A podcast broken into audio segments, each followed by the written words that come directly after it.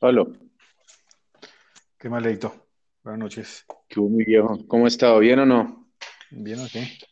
¿Cómo va la Bien, vaina? bien, bien. ¿Cómo- Aquí vamos, aquí vamos Bueno, nuevamente congregándonos. Vamos avanzando en, en resolver este manifiesto tecnocrítico. No sé si perfecto. Tenga algo que decirnos esta noche. No, solamente un, un gran saludo y, y contento por eh, poder expresarnos acá la- la- lo que hemos venido hablando, discutiendo y, y, mm, como una catarsis, vuelvo y digo, para poder eh, entender eh, esto en que estamos metidos.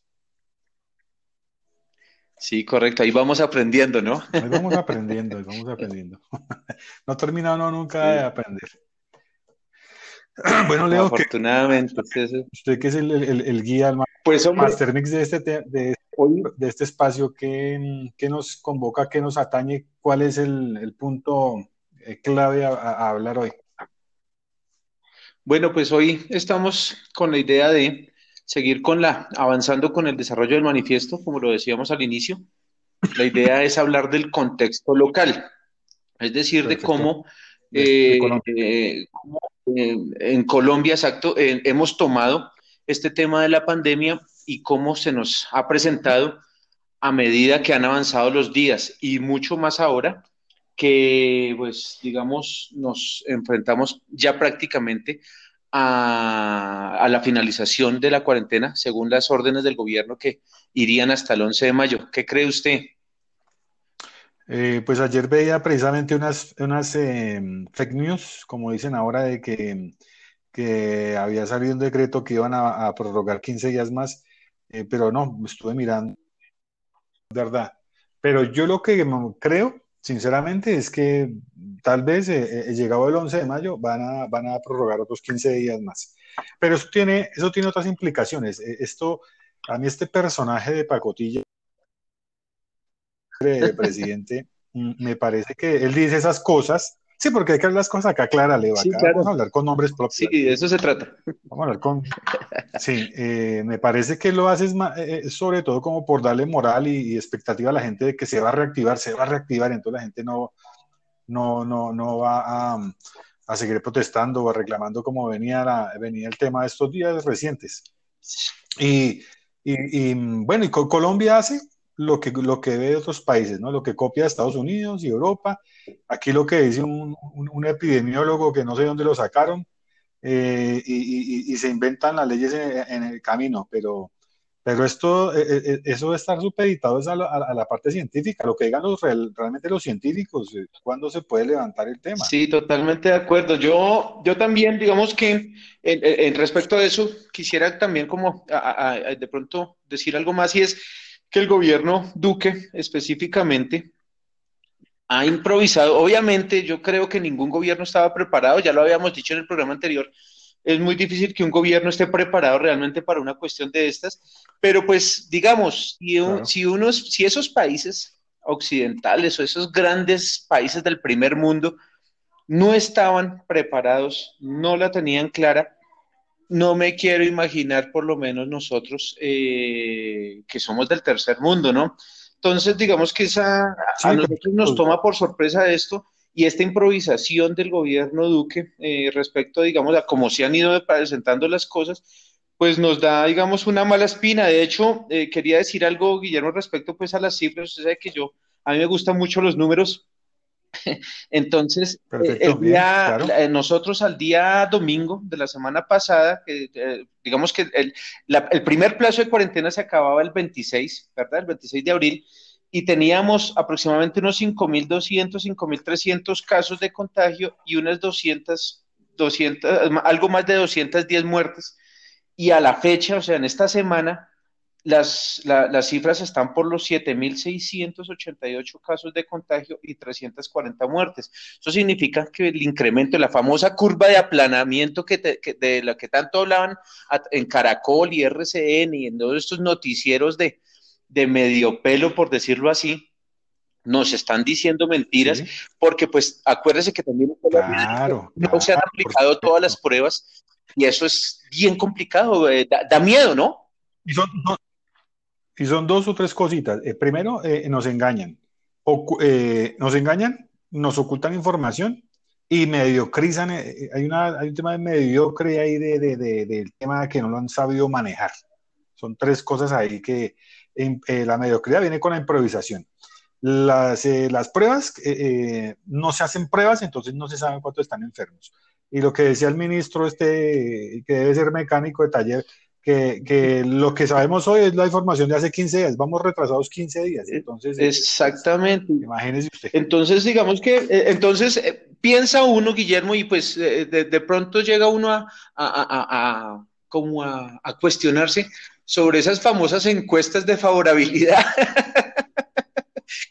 que, pues no, no, sabe uno de dónde saldrá, por ejemplo, en este momento que la favorabilidad. Pues estas encuestas ya, ya Sí, eh, llama, eh, son encuestas, de, llaman a 100 personas, que yo no, no, sabemos a quién llaman, y, y, y, sobre ese porcentaje de 100 personas eh, hacen el cálculo de todo un país de, no sé cuántos somos, 50 millones de habitantes. a eso no hay que creerle mucho. Sí, no, no, no, no, yo no sé, sino que me refiero es, digamos, cómo a través de los medios de comunicación, cómo a través incluso de las mismas redes sociales y de todos estos mecanismos de información de los que disponemos hoy día, pues nos están diciendo tantas mentiras y aún cuando digamos eso era lo que se peleaban las marchas y yo quiero hacer énfasis en eso de las marchas porque pues precisamente eso era lo que se estaba peleando, que ya dejaran de decirnos mentiras, que ya no se permitieran más ese descaro en cuanto a, cómo enfrentar al pueblo y que en ese momento era muy importante para la ciudadanía estar cierta y totalmente convencida de que nos iban a decir a partir de ese momento la verdad.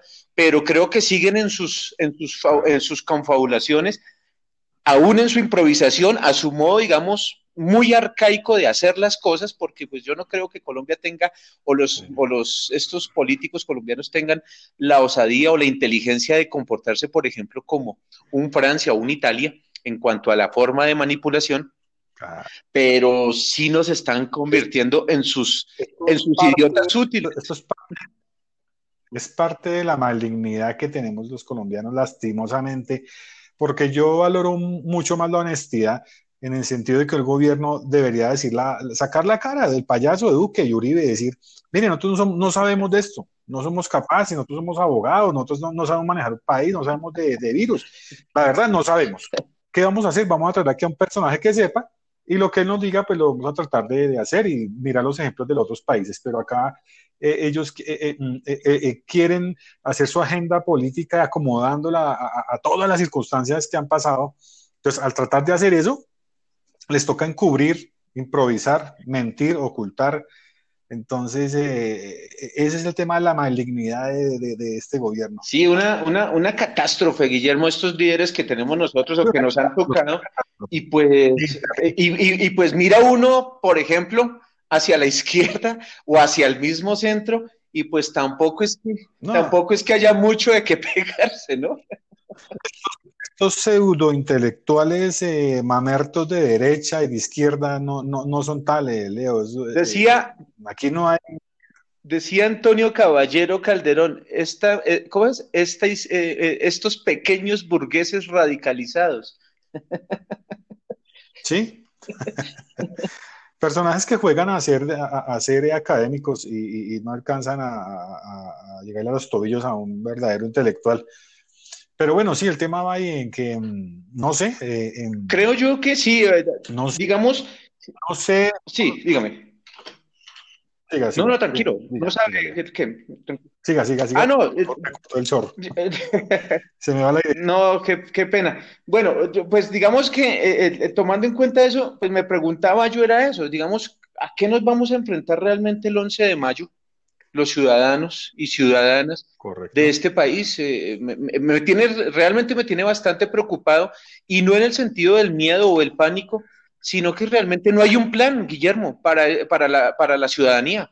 Para, para nada, para nada. Mire que yo creía que esta Claudia López la tenía clara o que, no, bueno, yo no, no, le he creído a la vieja desde un comienzo, no le creo pero ella que decía cosas con seriedad que yo decía, de pronto está en algo, está asesorada pero definitivamente no, mal asesorada. Em, un poquito déspota en el sentido de que las decisiones las quiere tomar ella a su, a su, forma de ser, por, por ese pantallazo de que pelea con Duque, que no pelea, que ella es la berraca, que le da los pantalones. Pero yo veo que aquí no vamos para ningún lado, en el sentido de que no hay políticas claras ni ideas claras. Estamos esperando a ver qué dicen los Estados Unidos, a ver qué pasa en Europa, a ver qué dicen los chinos, pero lo que más, lo que, lo que me parece mm, terrible es que es sencillo, es mirar a China, preguntarle a China, eh, eh, China, ¿ustedes cómo hicieron? Hacer lo mismo. Eh, lógicamente, yo sé, sabemos que la economía que no va a resistir un mes más de, de, cuarentena, pero ese gobierno ahí tiene que hacer algo, Leo. Esperen un segundo que se, se, va la, se va la, se va un segundito el sonido, Guillermo. vuelva a decirme si eso, eso que usted dice diciendo, por favor, sí, lo de, llamar a China, correcto. Llamen a China, China tiene la experiencia diga, eh, copiémoslo de China o, o llamen de embajador, embajador, denos unas pautas, ¿qué hacer? Claro, yo, eh, eh, las pautas que ellos tomaron pues son, son otras porque era pues, un país con, con, recursos para poder hacer lo que hicieron esas cuarentenas tan estrictas. pero ahí es donde el gobierno tiene que meterse la mano al bolsillo o pedir ayuda internacional o, ver cómo puede, porque se puede, Leo, se puede, los impuestos, los impuestos son para eso, para atender estas crisis, catástrofes, y no ir a rescatar bancos, o, a Bianca, que es de la hermana prima de, Duque. Panamá, sí. Es, una funcionaria allá. Eh, no, rescate al pueblo, que es el que trabaja, no rescate a, estas empresas que, el dinero se lo llevan para Panamá. Y mire que eso que usted dice, Guillermo, es tan fundamental porque eh, uno supondría o esperaría que un gobierno que ha tenido por lo menos eh, supuestamente con tantos eh, con tantos buenos balances que nos han mostrado a través de, de, sus, de sus estadísticas, a través del DANE, a través del el Ministerio de Hacienda, de la misma DIAN y de otras entidades gubernamentales que nos hablan del crecimiento, que nos hablan del progreso, pues uno supondría que hay el brazo económico para mantener o sostener a una sociedad por lo menos durante un mes o dos, mientras que una crisis de estas sucede pero resulta que no, resulta que estamos quebrados. Eh, eh, creo que el gobierno Duque en este momento se ha dado cuenta, incluso las mismas alcaldías y los departamentos se dieron cuenta de que el dinero de los presupuestos, pues prácticamente va a estar o se va a quedar en la, en la aplicación de protocolos para esta cuarentena inicial y ya en el siguiente mes no vamos a tener un solo centavo para mantener o para, digamos, para ampliar el plazo y pues simplemente lo único que pueden hacer, la única medida es salgan, enférmense y el que se cura, se cura. O sea, como, e, es como ese, ahí vamos viendo, o el sálvese quien pueda, del que se está hablando hoy día en prensa. Perfecto. Sí, eh, bueno, empezando porque, bueno, eh, empezando porque yo a las cifras del gobierno no les creo nada, hermano. Eh, estaba precisamente acá, bueno, tengo el computador enfrente porque es bueno que seamos un poco estrictos en el rigor de, ya de los datos, como dice usted, Leo, me parece importante porque nosotros somos aquí los testigos de, de estas personas que nos escuchen y vamos a hablar aquí con datos técnicos, con nombres propios. Por ejemplo, eso, de esas cifras eh, que las maneja el DANE, de, eh, el director es Juan Daniel Oviedo Arango, que si usted lo ha escuchado, que es un tonto que habla torcido como con una papa en la boca, súper regomelo, eh, y, ha, ha, dicho unas burradas, unas brutalidades terribles, o sea, el tipo eh, para él una persona que gane 200 mil pesos ya es clase media. Sí, correcto. Eh, mide, el nivel de trabajo en Colombia. Con si usted vende un dulce en la esquina, usted ya, tiene ya es autoempleador. Eh, y, lo pone en el, en el renglón de, de, de, pyme, de empleador, o de, que ya tiene trabajo. Entonces, esas cifras que maneja Colombia, que ahí ponen ese, ese, es un tonto puesto ahí para, para que le cuadren las cuentas al gobierno.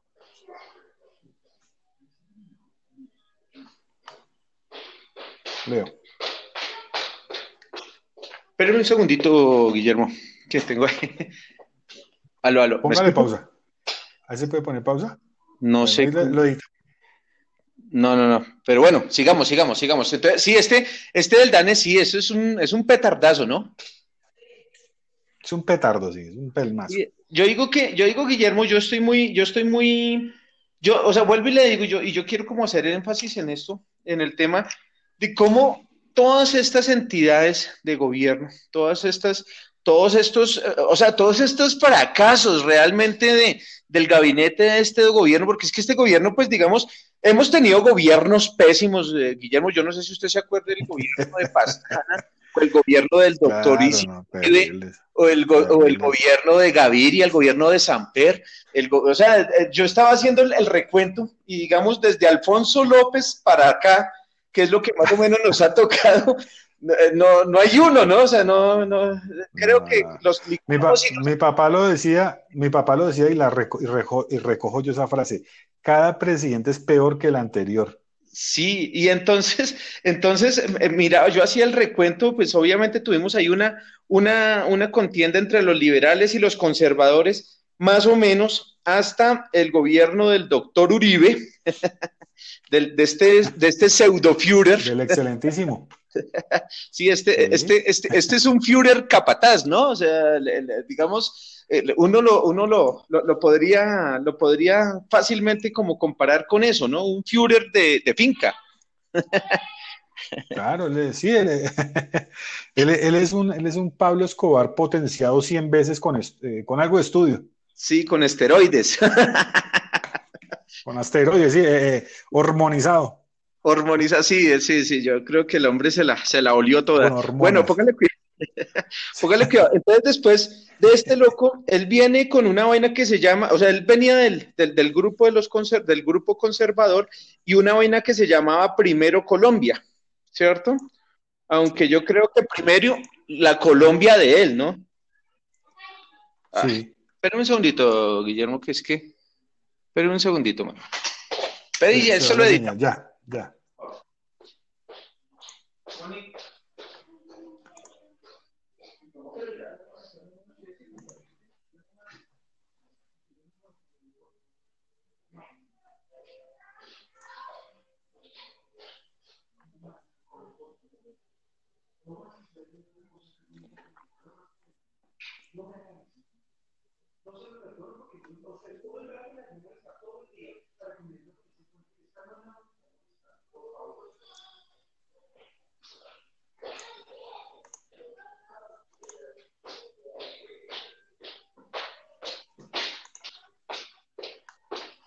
Bueno, sigo hermano, qué pena con usted, que es que justo esta hora le dio por molestar a la, a la hija.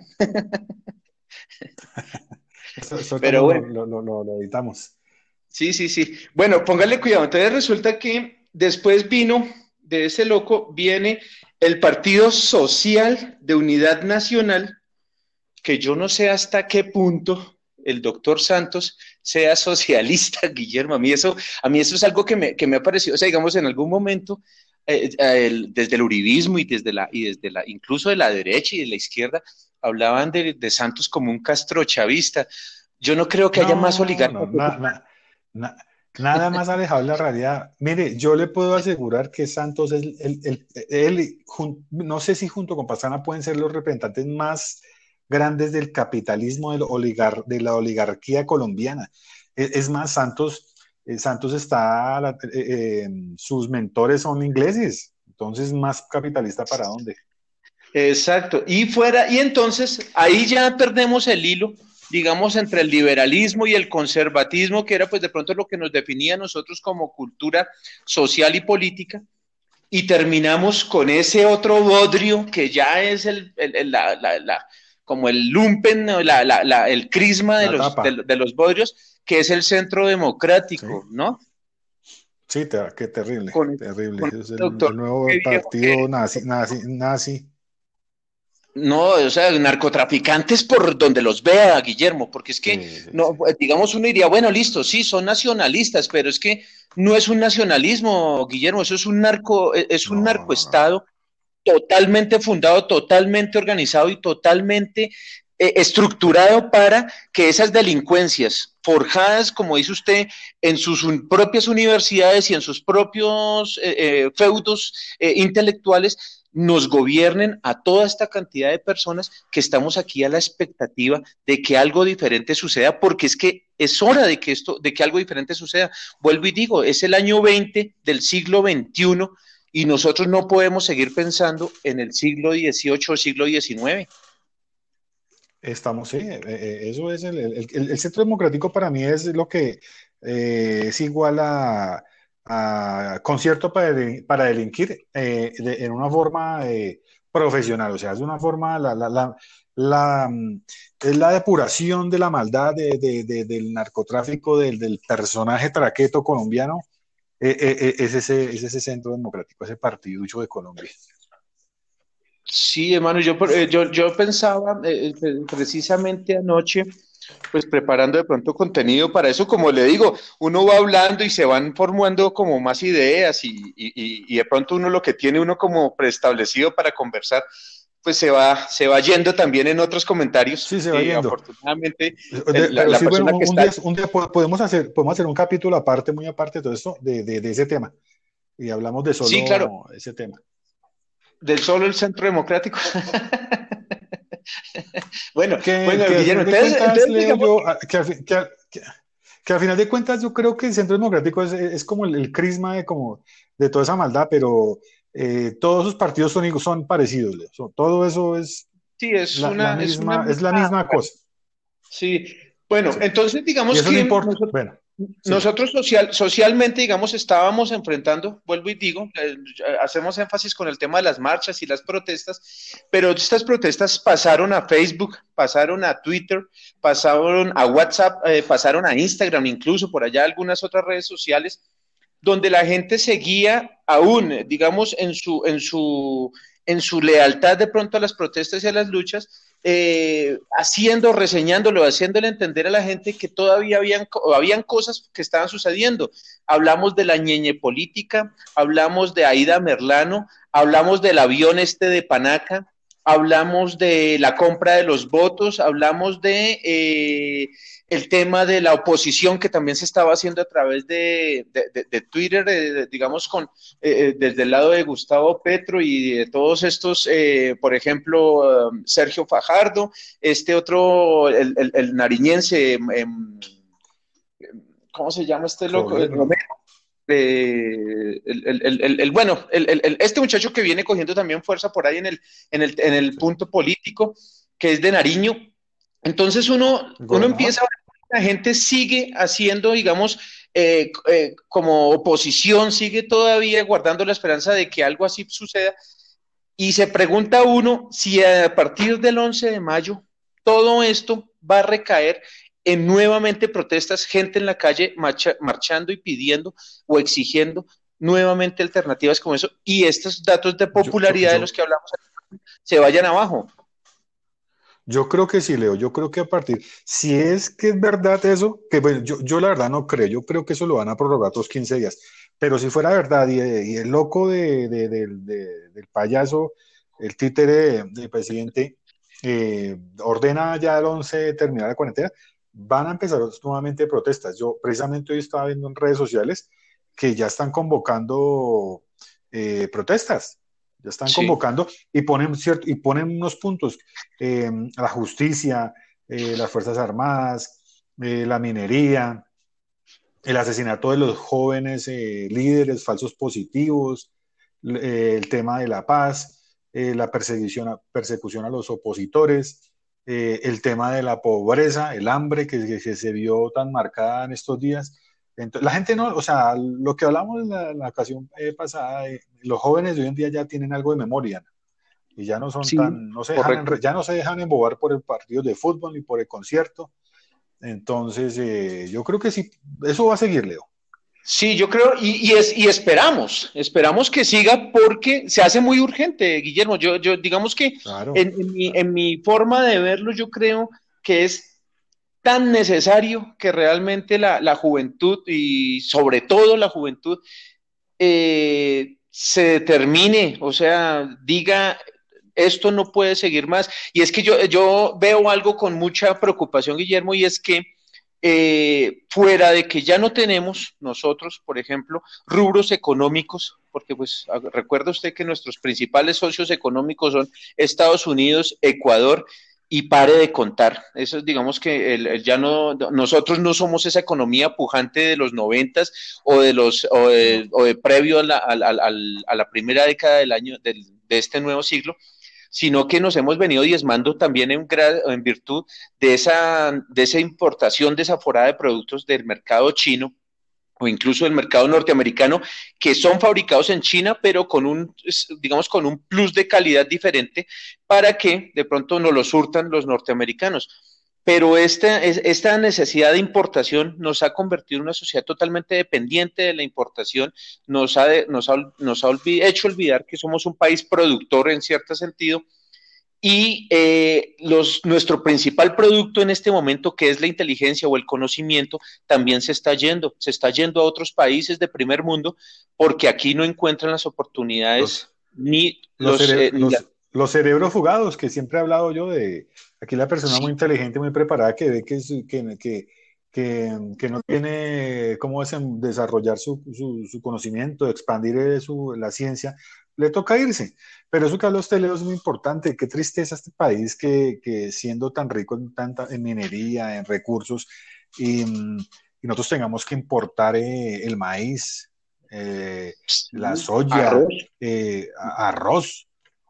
Sí, eso acá se puede... ¿Qué día estaba viendo por allá? O sea, un poco más y vamos a importar aguacates. O sea, yo le, cuento una cosa, Guillermo. Yo, eh, eh, o sea, digamos, uno mira por lo menos la región como tal, ya digamos, eh, saliéndose un poco de, la, de, la, de las fronteras, y uno revisa, y pues nuestros vecinos principales, que son en este momento Brasil, Ecuador, Perú, Venezuela y Panamá, por decirlo así, los más inmediatos, pues simplemente están en las mismas condiciones, o sea, son países, a excepción pues de Brasil, que es un país en cierta medida industrializado, pero el resto somos países que dependemos 100% de la producción extranjera para poder surtir nuestras alacenas y nuestras estanterías.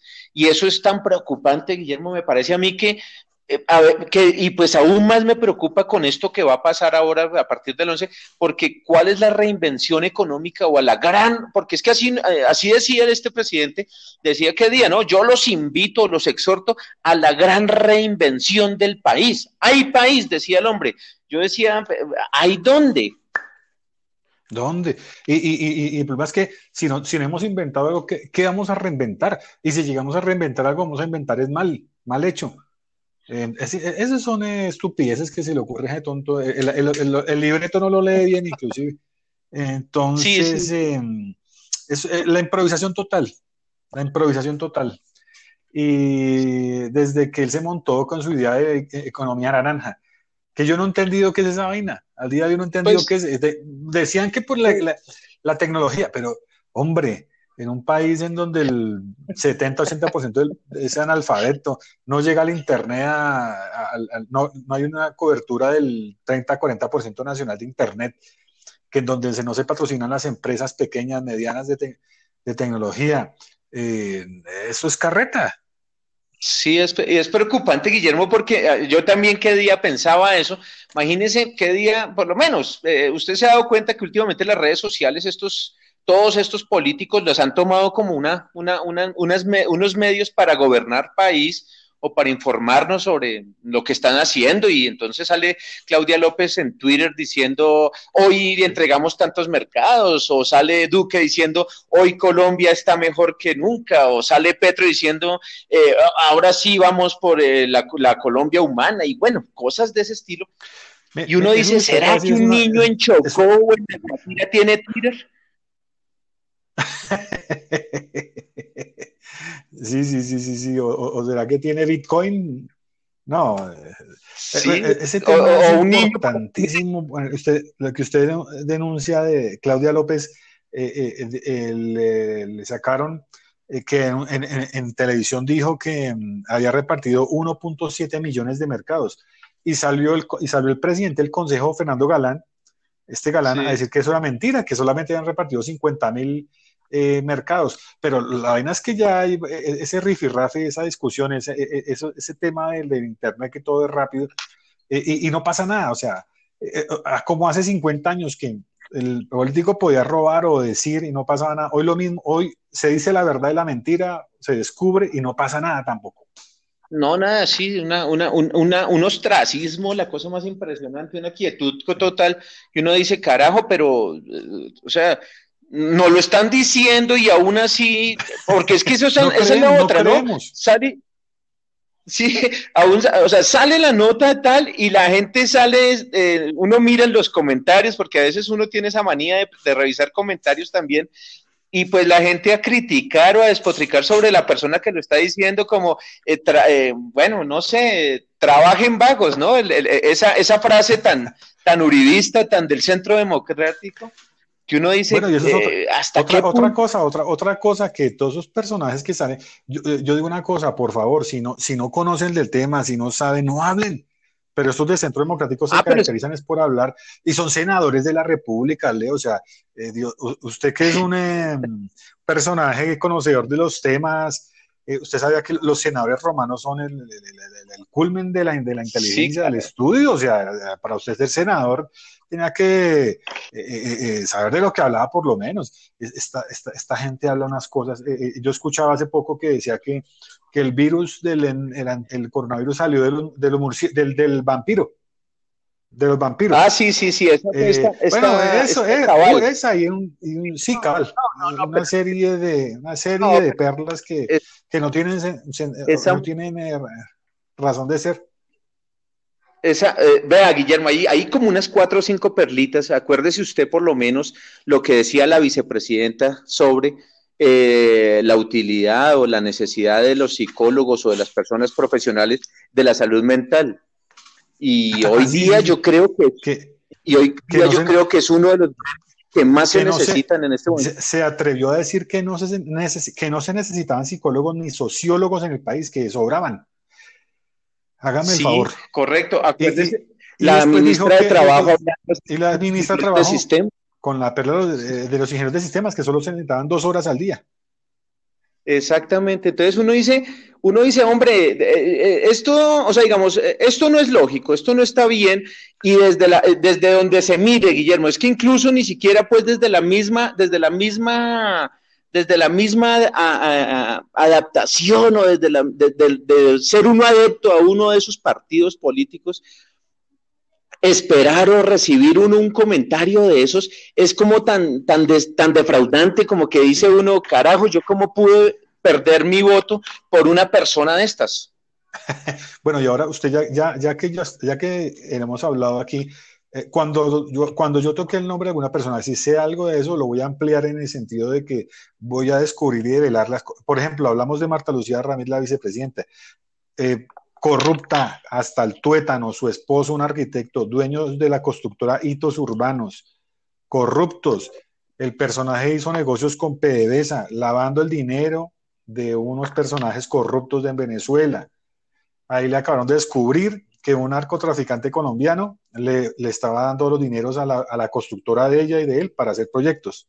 Entonces, hombre, eh, eh, eh, de atrás para adelante, corruptos, brutos, mal hablados y, hacen parte del centro democrático. Entonces, son tantas cosas, esa olla podrida ahí de, que, que, la gente... Sí, es una mierda. Es una mierda, es una mierda. Y, y tenemos, hay que denunciar que para posteridad, con nombres y, datos, los jóvenes, los viejos sepan, porque nosotros somos testigos, lo hemos vivido, ¿no? Esto no, lo leímos en un libro, esto lo hemos vivido, lo, conocemos de primera mano.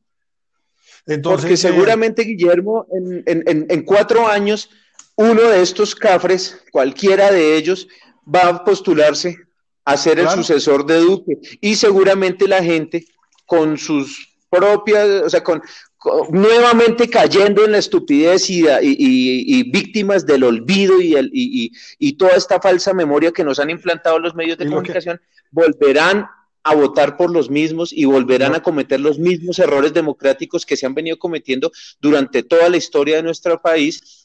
Y ahí estaremos nuevamente siendo gobernados por mequetrefes. Y lo que nos enseñaron desde pequeño, Leo, en el colegio, el que no conoce su historia está condenado a repetirla.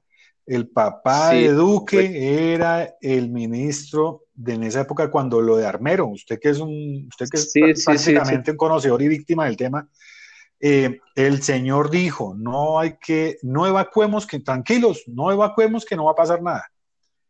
¿Qué Usted ya sabe el desenlace, murieron miles de personas por el, por el, armero, por el volcán. Por armero, sí. Ahora este personaje, el marrano, dice que hay que salir el 11 de mayo, que no vamos todos a trabajar en la calle, que no va a pasar nada. ¿Cuántos muertos tienen que haber? Y vuelve y se repite la historia. Sí, sí, es una, sí, una, una, una falsa, o sea, una falsa forma de hacernos entender la realidad. Y yo creo, Guillermo, que, mire, afortunadamente, y digo esto porque eh, dentro de todo, si, si, si, existe, si existe la deidad, es, e, e, e, es muy sabia y benefactora, muy, muy, muy buena, muy bondadosa. Afortunadamente saldremos de esto del 11 y pues no va a haber fútbol por lo menos durante unos meses, no van a haber fiestas, no van a haber tabernas, no van a haber, eh, digamos, eh, eh, centros de recreación y cosas de esas.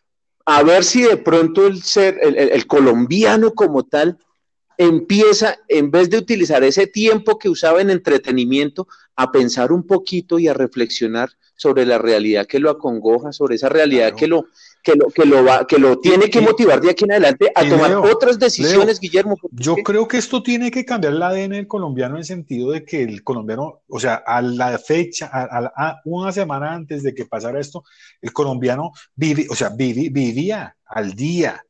Aquí usted trabajaba al día, se emborrachaba al día, trabajaba su, su semana, le pagaban y se emborrachaba. Vivíamos al día, al día. No se pensaba en el futuro, en el ahorro. Esto, la gente que está muriéndose de hambre porque no tenía ahorros, tiene que volver a replantearse, replantearse la política, eh, la vida, dejar de tanta guacherna, tanta vaina de que la cerveza, la, las mozas, la huevonada, empecé a pensar en su familia, ahorre y replanteese y hay que cambiar el rumbo. Si esto tiene que cambiar, y si no cambia, bueno, igual habrán morirán inocentes y quedará gente que nos escuche y que pueda retomar las banderas. Y de pronto, sí, como yo, sí, yo sí quiero, quiero pedir perdón a, usted, a todos los que nos escuchen, nos escucharán, eh, que nosotros no hablamos mal por hablar hablar mal del país, hablamos porque es una realidad y tenemos que conocer la realidad para poder cambiarla, para poder plantear teorías, para poder plantear soluciones. Eh, perdón, yo me, me, me, extiendo en el, en el tema, Leo, que quería contarle eh, que estos días yo hacía un ejercicio desde que empezó esto, eh, me puse a hacer un ejercicio de contar como las, como las cosas graves que están pasando en el país y, me cansé, o sea, me cansé de hacer el listado, pero aquí le tenía unas para ver, ¿usted qué opina? Empecé haciendo, hace, bueno, hace poco hice, hice una lista en donde, bueno, yo simplemente hacía el ejercicio de poner el televisor y escuchaba, escuchaba las noticias y decía, bueno, la más importante fue esta. Y, pero la hacían pasar como la, la, mínima, ¿no? Pero era la, es la peor. Sí. Entonces empezamos eh, con, eh, como de atrás para adelante, como adelante para atrás. Eh, las chuzadas del ejército. Falso, nuevos falsos positivos.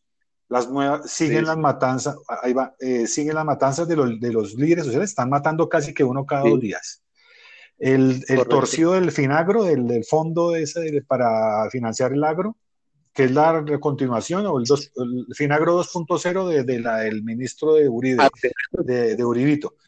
Eh, las cédulas falsas, ¿no? Cédulas falsas que descubrieron en la registraduría eh, con los mercados. El cartel de los mercados. Ñeñe política. Eh, la, gente se olvidó de Merlano, pero Merlano está cantando allá en Venezuela de lo lindo, está cantando todas las, lo que sabe.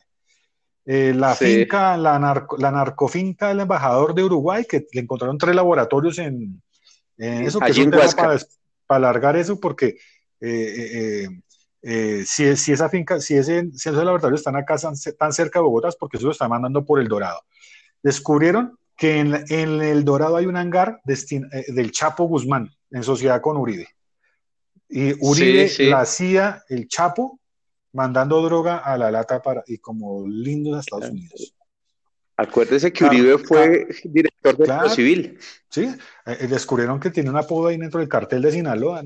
eso, es para que hablemos un capítulo entero. Y mm, el torcido del, narcotraficante que estaba patrocinando a Marta Lucía. Y ahí me cansé de hacer listado, hermano. Todos los días. vamos, casi 45 días y yo solamente hice este listado de menos de 15 días de, torcidos ahí. Entonces yo dije, Dios mío, pero ¿qué, pasa? Que todos los días descubren algo, todos los días hay algo malo, algo y, la gente no, no, no, dice nada, no, no reacciona. Sí, no, este, este es un panorama, eh, Guillermo, que, tan, tan triste, tan desolador, que lo que le digo, lo único que nos queda, pues realmente es eso, es de pronto tratar de darle a la gente coordenadas de cómo, o sea, lo que usted decía hace un rato, de, de, empezar a buscar o a fundar una idea sobre el tema del ahorro, sobre el tema de, la, de, cambiar esos, esas, esas costumbres de distracción y empezar a fomentar otro tipo de costumbres un poco más educadas, un poco más enfocadas hacia, hacia el arte, hacia la cultura, hacia la creación artística.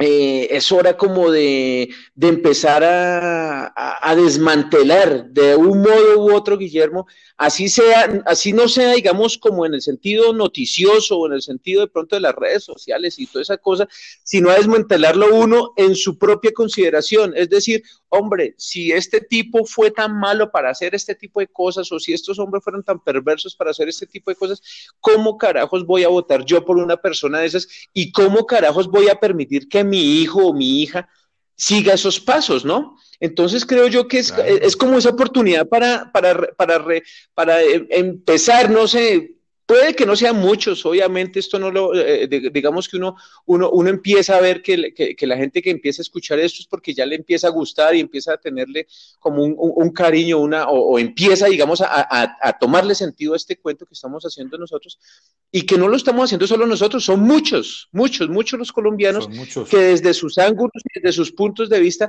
están tratando de hacer un mejor país, de buscar una nueva sociedad porque es que, Guillermo, eh, yo insisto, lo que se nos viene ahorita después del 11, pierna arriba, va a ser muy complicado, muy complicado. Socialmente vamos a quedar tan destruidos y económicamente vamos a quedar tan destruidos que la sociedad que nos vamos a encontrar o la sociedad con la que vamos a tener que, que, enfrentarnos no va a ser la misma Colombia de hace unos cinco o seis meses.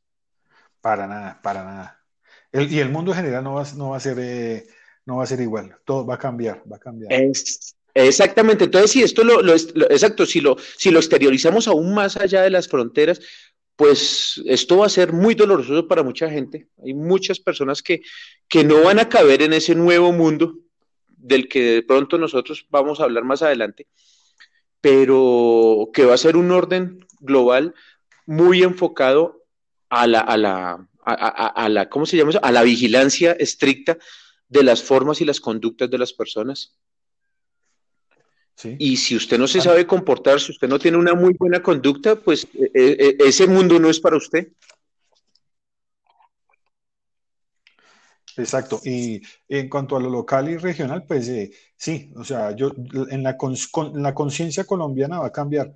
Me preocupa el tema político. esa parte sí me, tiene, Sí, horrible, horrible, eh, porque es que es un nido, es un nido de ratas, Guillermo, y a eso súmele el vecindario, porque tampoco es que estemos tan bien rodeados. Digamos, tenemos problemas sociales en el Ecuador, tenemos problemas sociales en el Brasil, tenemos problemas sociales en Panamá, tenemos problemas sociales en Venezuela, tenemos problemas sociales en Perú. Y desafortunadamente a Colombia lo ven como si fuera en cierta medida el país de el país bandera en este momento y nosotros no somos la bandera de nada, nosotros no, tenemos, eh, eh, o sea, eh, Colombia no tiene la, como decía mi abuela, no tiene culo para pantalón de paño. Sí, Colombia es visto como el líder, como la punta de la lanza de, de Sudamérica y nosotros no tenemos liderazgo ni podemos liderar a nadie. Si, nuestro presidente no, no, no, se manda solo, mucho menos vamos a mandar a, o a liderar eh, a Sudamérica. Sí, muy complicado. Entonces, queda, le, queda a uno como esa, e, e, esa, esas pequeñas, o sea, digamos, creo que nos quedan como todas esas, e, esas incertidumbres. Eh, es complicado. Yo, yo, yo insisto, yo apelo a que, a que pronto la gente entienda que este momento de cuarentena, que estos momentos de aislamiento nos han servido para replantearnos como personas y para empezar a hacer unos, unos pequeños ajustes a la forma como veníamos viviendo nuestra realidad y que de aquí en adelante va a ser muy importante la responsabilidad o la corresponsabilidad con las demás personas en cuanto a temas de contagio, en cuanto a temas de eh, ayudas y, y, y, labor social. Es decir, la persona tiene que empezar a, fortalecer ese deber ser, ¿no? Ese imperativo categórico kantiano del deber ser. He, visto, he visto cosas bonitas que han pasado. Eh, he visto que yo nunca creí que iba a haber eh, empresarios eh, apoyando, ayudando. Entonces, el tema de Arturo Calle, empresarios grandes que, que financiaron o pagaron sin haber recibido un peso hasta uno o dos meses. Ya, ya dijeron que este mes de mayo ya no pueden, ya les toca despedir o mandar a vacaciones obligado porque no tiene, porque realmente no hay, no hay dinero en la caja, no hay créditos. Pero ellos se dieron la pena y pagaron dos meses de salario. Y escucho, he visto que hay mucho emprendimiento de, de, fundaciones, de ayuda, redes vecinales, eh, empresarios, microempresarios, gente que, que, que, ha aportado, que ha ayudado pues, con su granito de manera. Y me da, me da rabia que el gobierno el gobierno sabe que el colombiano es berraco y, se, autocontrola o, se, matan ellos mismos, o se ayudan o se matan ellos mismos. y ellos esperan es que, y es que nosotros no tenemos que esperar nada del gobierno, el gobierno nos va a dar sino, sino problemas y, cobros.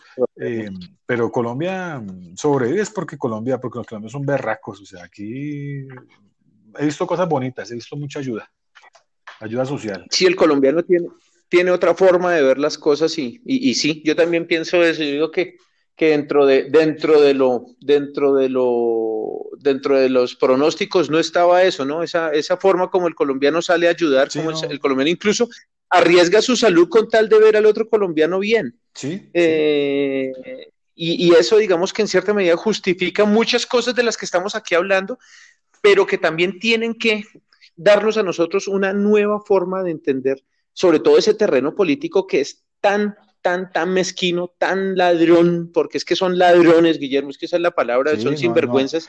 Sinvergüenzas. Sería que terminar. Yo creo que ya es hora de que la gente empiece, y desde, y incluso desde las mismas oposiciones y toda esa cantidad de cosas, hombre, ya es hora de que el discurso cambie y empecemos a, a, forjar una, una lealtad hacia la patria totalmente diferente a esas lealtades nefastas, asesinas, y en cierta medida esa cultura traqueta que nos han querido como inculcar durante tantas décadas. Sí, eso que usted dice, eh, la, gente que está en la cárcel es gente que tiene vergüenza, ¿sí?